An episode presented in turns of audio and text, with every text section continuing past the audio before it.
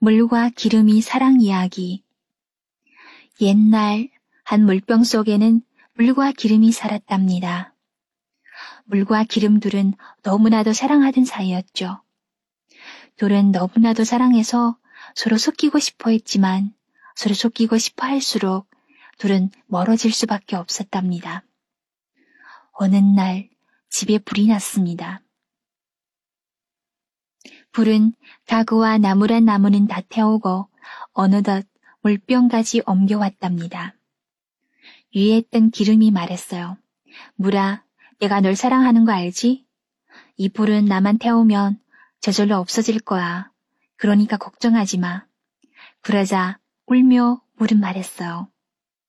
불은 나를 당해내지 못해. 기다려. 내가 내 위로 올라가서 구해줄게. 물은 기름 위로 올라가고 싶어 했지만 그럴 수가 없었답니다. 기름이 다시 울며 말했어요. 쓸데없는 고시 피우지 마. 바보야, 넌 내 위에 올라갈 수 없어.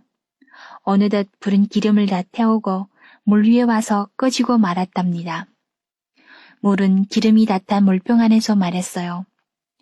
넌 사라졌지만 우리는 섞이지 못했지만 내가 날 생각했던 마음만큼은 잊지 않을게. 지금도 물과 기름은 섞이지 않지만 둘은 사랑하고 있음을 알고 있습니다.